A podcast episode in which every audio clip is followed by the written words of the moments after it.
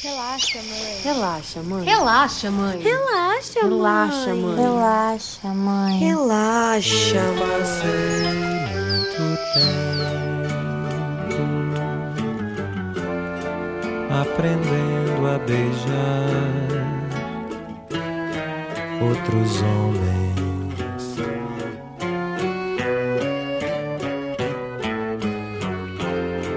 Como beijo meu pai. Eu passei muito tempo pra saber que a mulher que eu amei, que amo, que amarei, será sempre a mulher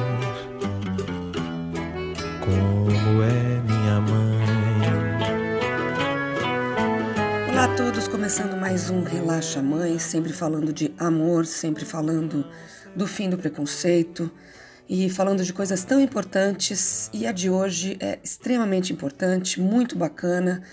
A gente vai falar sobre a saúde dos homossexuais, enfim, das pessoas que não são hétero, né? Que todo mundo só pensa, a mulher precisa ir no ginecologista, o homem precisa fazer tais exames e tal. Mas tem um grupo de médicos, de gente muito legal, que se juntou e falou: olha, a gente precisa escrever sobre a saúde dessas pessoas. Será que a mulher lésbica tem mais risco para alguns tipos de vícios, para alguns tipos de doença? A, a relação é, sexual entre dois homens, isso requer algum tipo de cuidado a mais? Como é que a gente faz para entender essas pessoas? Né? Entender o corpo dessas pessoas? A gente conversou com o Dr. Saulo Vito Ciasca, médico psiquiatra, ele é professor de cursos de pós-graduação na área de sexualidade, né, no Instituto de Psiquiatria lá do Hospital das, das Clínicas, da USP, Universidade de São Paulo, que é uma das mais importantes do país. E ele é atualmente o coordenador de saúde da Aliança Nacional LGBTI+. E agora a gente vai ouvir nesse bate-papo que ele fala não só do aspecto psiquiátrico, né? Por que uma pessoa é, é ou não homossexual, porque ela é hétero, porque ela é assexuada, porque, enfim, as pessoas têm uma série de características, né? Não existe só o homem, a mulher e a união entre os dois. Então a gente vai falar com ele sobre esses aspectos psiquiátricos e também aspectos físicos, de cuidados né, especiais que essas pessoas têm que ter. Vamos ouvir. Como vão seus temores, meu pai? Como vai? Diga a ele que não se aborreça comigo quando me vir beijar outro homem qualquer. Amar é amar a pessoa que tá lá, não amar a pessoa que você gostaria que ela fosse. Estou certo de ser alguém como ele é, alguém com sua força pra me proteger. O adolescente tá falando aí que, que gosta de meninos, gosta de meninas. O que que acontece? Qual que é o problema? Por que que eu tô vendo o problema? O que que é mais importante para mim do que a felicidade do meu filho?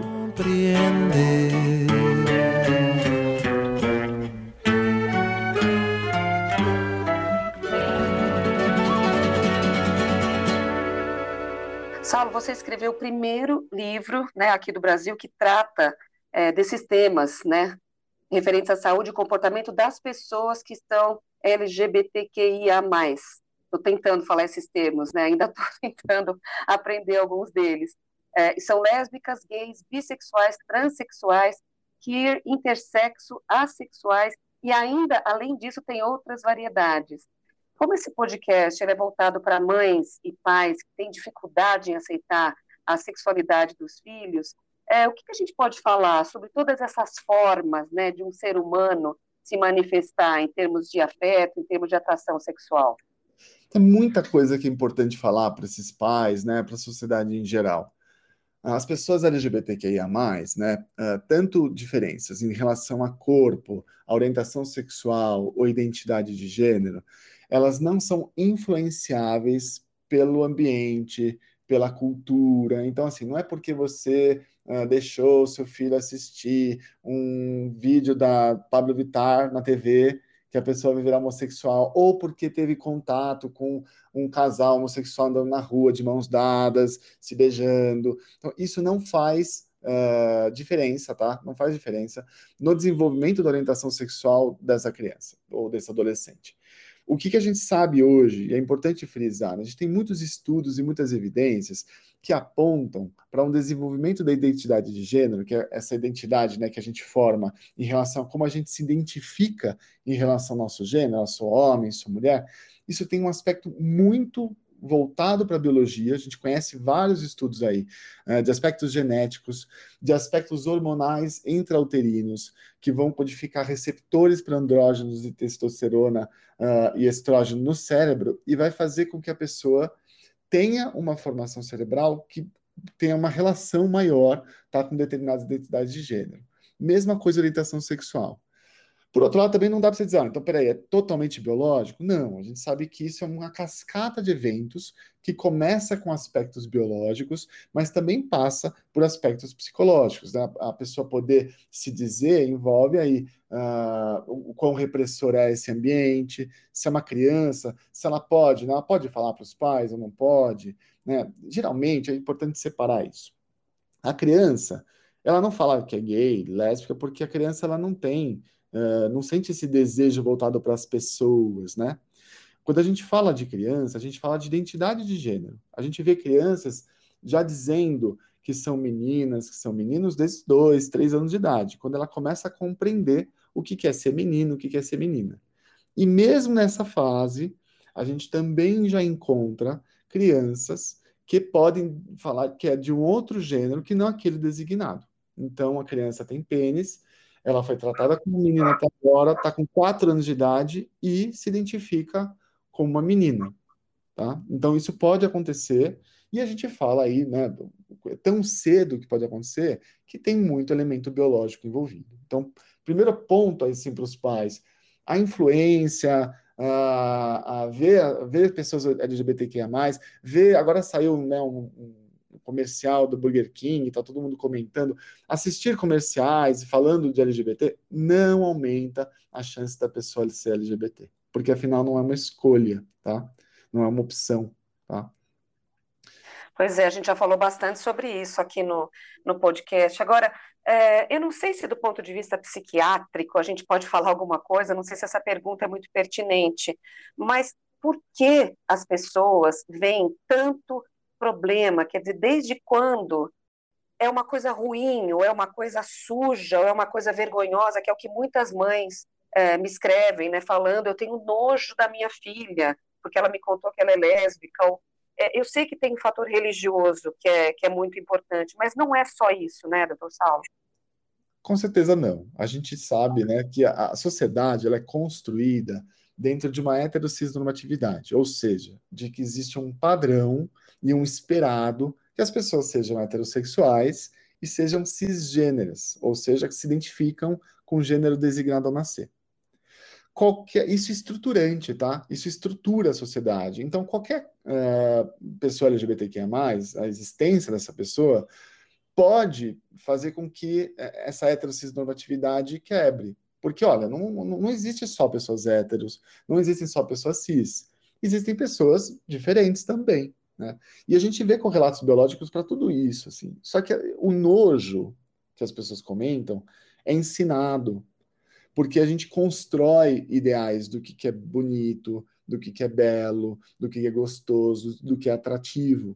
E aí, quando a pessoa ela quebra com essa expectativa né, do, dos pais, isso pode ser muito difícil para esses pais, mas é uma coisa que é importante falar para os pais, né? Amar é amar a pessoa que está lá, não amar a pessoa que você gostaria que ela fosse, né? Amor é um, um, também um exercício de você olhar para a pessoinha que está lá com você e, e, e, amar independentemente, né, do que, que ela tá, do que está acontecendo ali. Né? É, estar do lado, oferecer apoio, oferecer ajuda para todas as pessoas. E é curioso, doutor Saulo, porque algumas mães me escrevem e dizem assim: Eu queria ser como você. Olha que coisa maluca, né? Eu queria é, receber bem a minha filha, eu queria aceitar, mas eu não consigo. É, esse bloqueio também vem dessa explicação que você acabou de dar? Tem gente que tem muita culpa, se sente culpado, porque se eu, se eu apoiar, então ela vai ser, e ela vai ser lésbica, ela, ele vai ser gay, vai ser trans, por causa minha, né? Porque, porque eu apurei, porque eu disse que tudo bem. Ah, quando a gente constrói uma sociedade, né, em que muito do que é, é, é colocado assim nas crianças, ah, não, as pessoas não, é tudo responsabilidade dos pais. Né? Então, se a criança é um menino e é um menino feminino, com um jeito afeminado, pronto, alguém vai olhar para esse pai e vai se questionar: esse pai aí, ele não soube ensinar como que é ser homem, como que é ser macho para essa criança? E pode ser que esse pai se sinta também pressionado né, pela sociedade a, olha, você tem que ensinar, a criança está tá quebrando com a expectativa e não está aprendendo ah, como é ser masculino. Mesma coisa, mãe, né? O que, que é a feminilidade. Então, muitas vezes os pais se sentem culpados e se sentem muito angustiados e sozinhos, né? Porque sempre tem alguém na família que pode falar algo contrário. Então, é, é sempre um processo quando a gente vai trabalhar a família. Porque a família tem também envolve várias, vários momentos de luto, é um luto mesmo da cisgeneridade, da heterossexualidade, né? De olha, essa criança, ok, ela não é cis. Ou então essa criança, ok, ela não. Esse adolescente, né, principalmente, esse adolescente tá falando aí que, que gosta de meninos, gosta de meninas.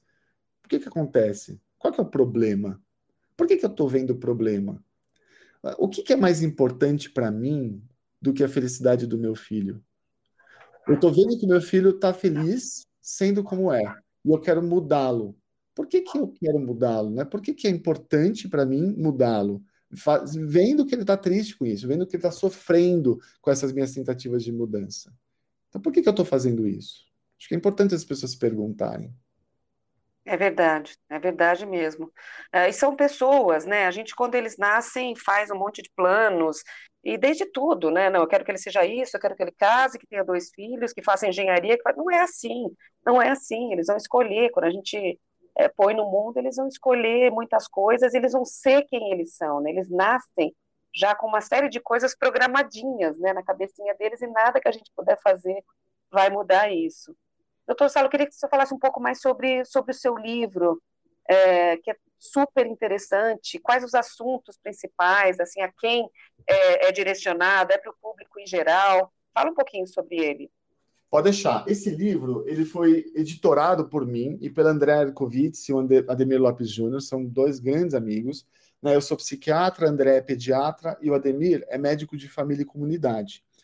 A gente chamou 140 colaboradores, tá? Dentre várias áreas da saúde. Então a gente tem desde odonto até médicos de todas as especialidades, ou quase todas, enfermagem, nutrição, quase né, a gente quis abarcar a saúde para compreender que a saúde ela é transdisciplinar, a saúde LGBTQIA+. E a ideia do livro foi colocar, né, a, a tentar preencher esse, essa lacuna esse gap, esse vazio que existe em termos de conhecimento da saúde específica dessa população. Uh, e essa carência de literatura científica, a carência de ensino. Então, a gente sabe que as pessoas não têm disciplinas que falem de saúde LGBTQIA. E aí, quando a gente foi escrevendo o livro, muita gente foi perguntando para mim, mas Saulo, o que, que, tem de diferente, né? Curioso, o que, que tem de diferente no, na saúde LGBTQIA? Por que, que você está querendo discriminar essa população, querendo tratar diferente? Então, uh, existe um princípio do SUS que é da equidade, que é você poder dar mais e oferecer mais para quem precisa mais. Né? E quando a gente olha para as pessoas LGBTQIA+, que passam por processos diferentes das pessoas do que as pessoas cis hétero, porque existe um todo um regime de discriminação, de estigma, de violência, muitas vezes para essas pessoas, de invisibilidade. Né? Quando acontece isso, você percebe que existem disparidades em saúde, tanto física como mental, dessas populações. Então, quando você vai olhar assim, uh, tabagismo, mulheres cis-lésbicas fumam mais do que mulheres hétero. Quando a gente vai falar de uso de substâncias, uh, problemas relacionados ao álcool, lésbicas também mais que, que, que uh, mulheres hétero. Quando a gente olha para HPV, HPV, né, que é uma, infecção sexualmente transmissível, é invisibilizada na lésbica. Então, uh, muitas vezes a lésbica vai para um, um, consultório ginecológico, fala que transa com mulher e a pessoa não examina essa paciente. Por quê que não examina? Ah, porque não teve sexo pênis-vulva, pênis-vagina. Foi um sexo vulva-vulva, não precisa examinar. Errou. Quer dizer que só existe sexo entre uma vagina e um pênis, né, na cabeça desse médico. Exatamente. Então, assim, e a gente sabe, né, que, por exemplo, em pessoas, mulheres lésbicas, existe um maior risco de HPV do que mulheres hétero. Elas têm que fazer, tem mais indicação de Papa Nicolau do que hétero, só que só 19% delas têm indicação de Papa Nicolau quando vão no gineco. Por quê? Porque os outros 80% de ginecos acreditam que isso não é sexo e que eu não, não precisa cuidar. Então, pensando nisso, a gente resolveu uh, escrever sobre tudo da saúde LGBTQIA+, desde o ciclo de vida, então o desenvolvimento da identidade de gênero, da orientação sexual, o que, que é identidade de gênero, o que, que é orientação sexual, falar desse ciclo de vida, assim, da infância, da adolescência, da saída do armário, de todo mundo, né, saída do armário, que é essa revelação da condição, né, de ser trans e ser LGBT, também uh, envelhecimento. Então, você vê muito pouca gente falando disso, muitos poucos geriatras que sabem atender e sabem questões específicas de, da população LGBTQIA+, que envelhece. Vou te dar um exemplo, tá, Tatiana? Por exemplo, você uh, tem um homem gay que viveu, viveu a vida inteira, tal, uh, a família não aceita e fez uma família de origem, fez uma família de escolha. Vamos dizer assim, a pessoa escolheu amigos para ser a sua família. Acontece algo com ele e ele precisa ser institucionalizado. Quase 40% desses homens gays, quando vão para uma instituição, eles entram no armário de novo, porque eles têm medo de revelar a sua orientação sexual lá e sofrer algum tipo de preconceito, discriminação. A família de escolha não consegue decidir nada em relação a esse idoso.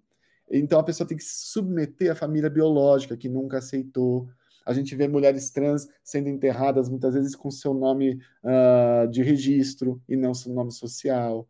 Então, tem muita coisa aí de envelhecimento que é importante de se falar.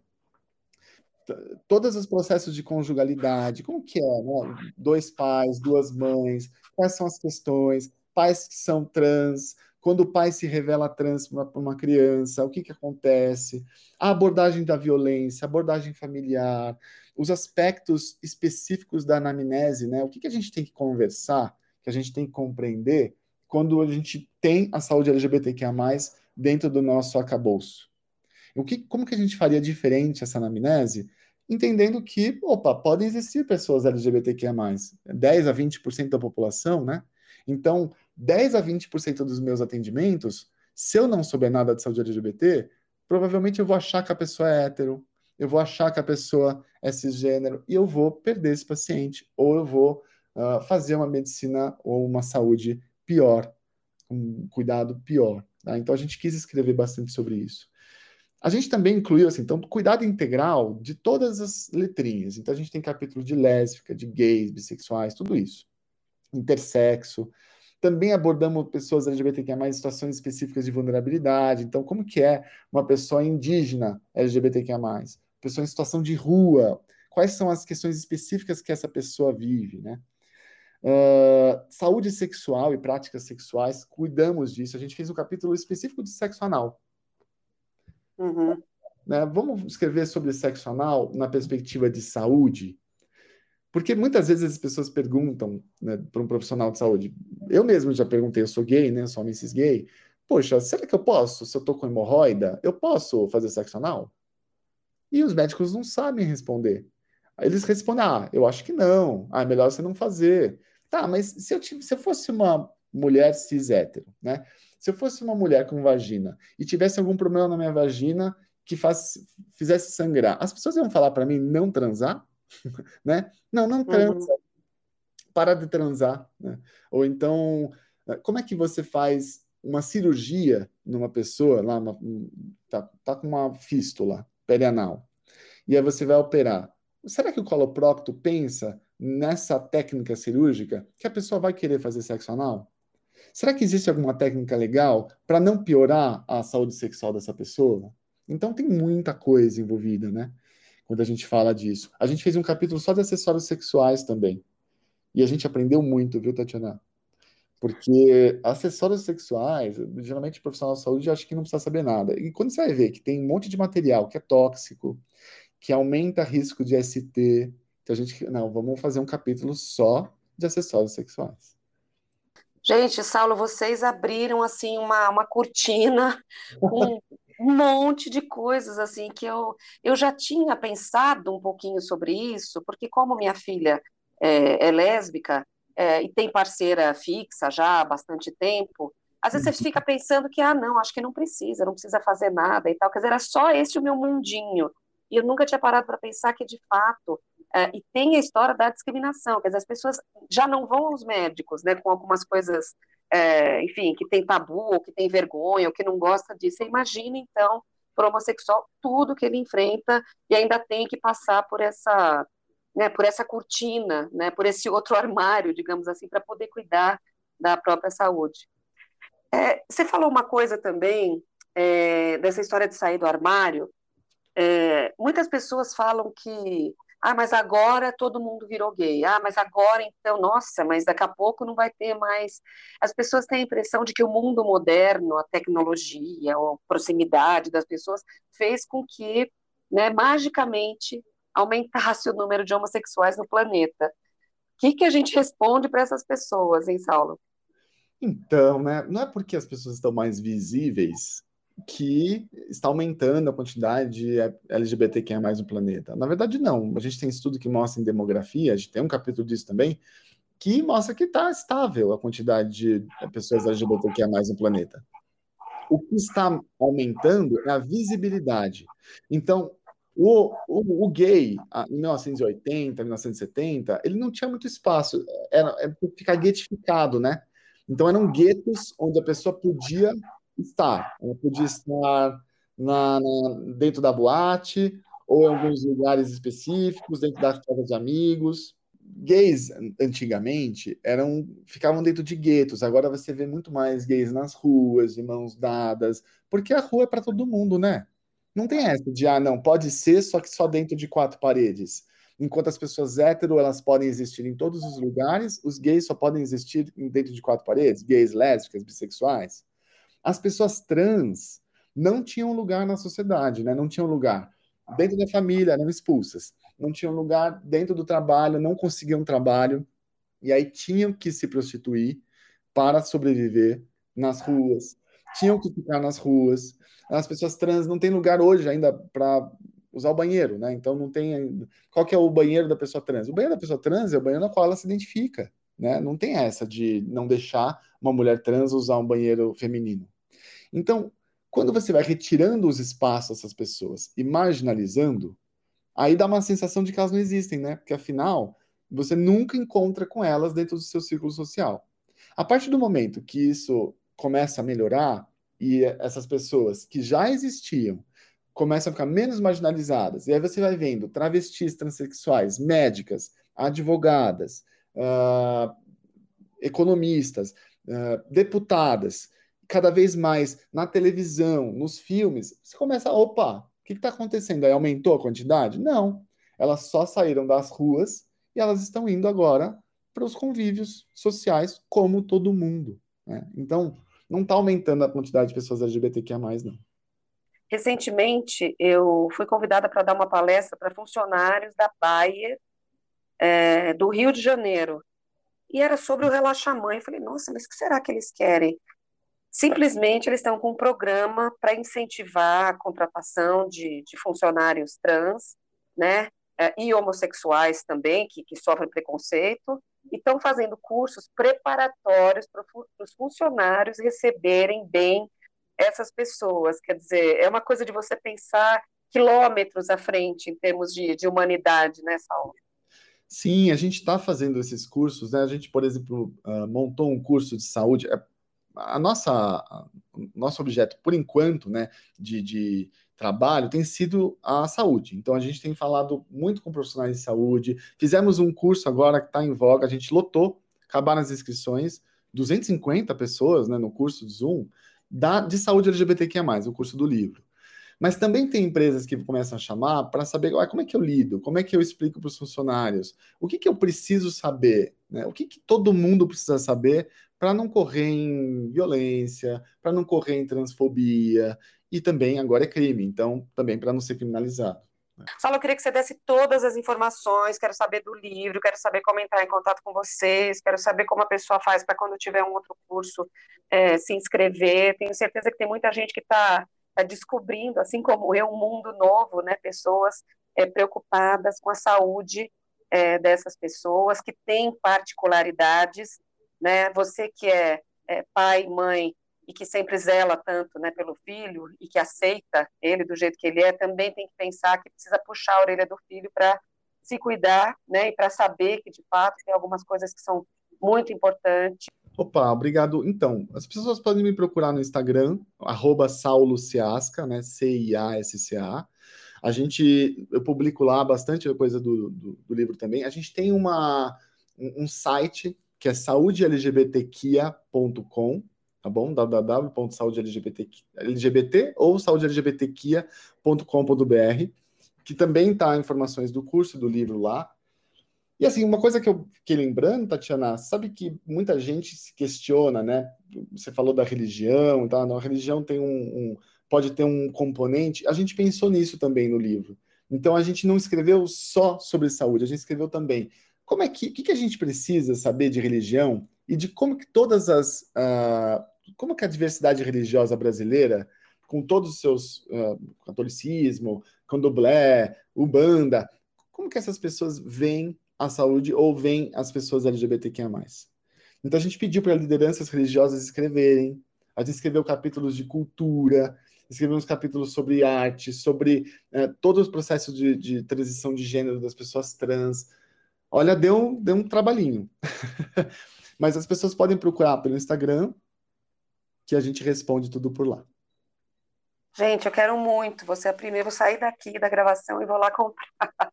muito bacana, muito bacana mesmo. E que legal, que hora você trabalhar com, enfim, com a profissão que você escolheu e numa causa em que você está diretamente envolvido, né? Assim, pessoalmente deve ser uma baita realização para você, né?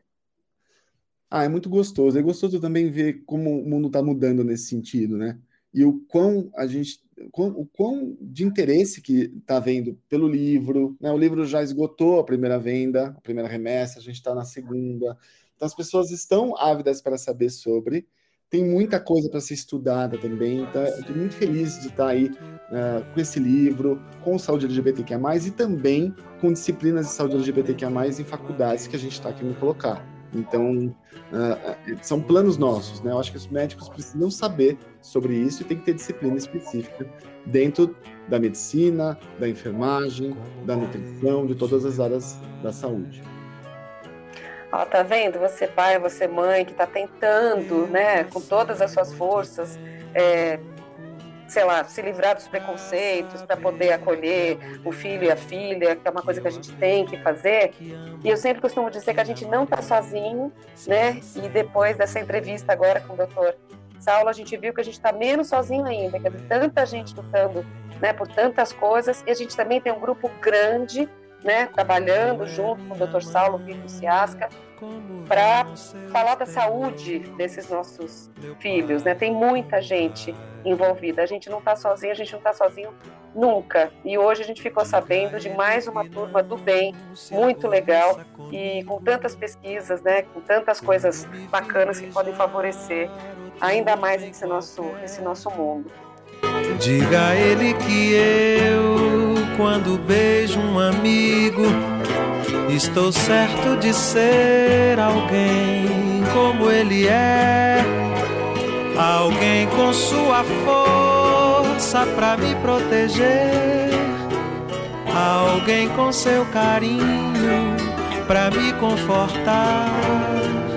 Alguém. Aí, gente, portanto, o nome desse livro é Saúde LGBTQIA, Práticas de Cuidado Transdisciplinar e o Dr. Saulo Vito Ciasca conversou com a gente aqui. A foto do livro e também a foto do doutor, para quem quiser olhar, tá no nosso Instagram, o Relaxa Mãe, que você pode seguir e também pode mandar sua história para a gente, escrever uma mensagem através do nosso Insta, para que a gente chegue até você e, quem sabe, a sua história possa influenciar outras pessoas, influenciar outros pais, outras mães, outros tios, tias a aceitar melhor esses membros da família. E mais uma vez, né, muito bacana a gente saber que a gente não está sozinho. E a cada semana, a cada mês a gente vai descobrindo quanta gente boa, quanta gente que está do nosso lado. Né? Existe o preconceito? Existe, mas do outro lado a gente também tem um mundo a ser descoberto e nesse mundo a gente só tem amor, não tem ódio e nem tem preconceito. Portanto, troque a homofobia pela alegria. A gente se vê no próximo podcast. Um beijo, até mais. Como vai? Diga a ele que não se aborreça comigo quando me vir beijar outro homem qualquer. Diga a ele que eu, quando beijo um amigo, estou certo de ser alguém como ele é. Alguém com sua força pra me proteger. Alguém com seu carinho pra me confortar. Alguém com olhos e coração bem abertos pra me compreender.